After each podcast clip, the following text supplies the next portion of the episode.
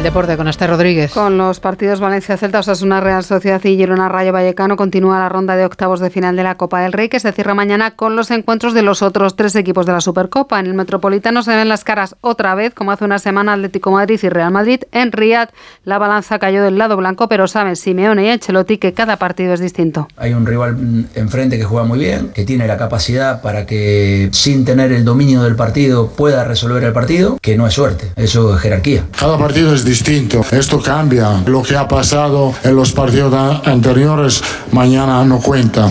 El Barça afronta un partido trampa ante Unionistas de Salamanca. Tras el varapalo de la Supercopa, los azulgrana deben, deben recomponer su imagen. Muy tocado quedó también su técnico, Xavi Hernández, objeto de todas las críticas. Cree que aún cuenta con el respaldo del vestuario. En el momento que me digan que soy un problema, ya, ya me he marchado. Por encima de todo, soy culé y quiero a este club y seguiré dejándome la piel, pase lo que pase. Para el día que, que me digan que sienten que no sumo, me voy para casa sin problemas. Se juega este jueves la segunda semifinal de la Supercopa Femenina. Se enfrentan Barça y Real Madrid y Carlos Sainz sigue al frente de la clasificación en el Rally Dakar, aunque Loeb sigue recortando diferencias. Les contamos más noticias en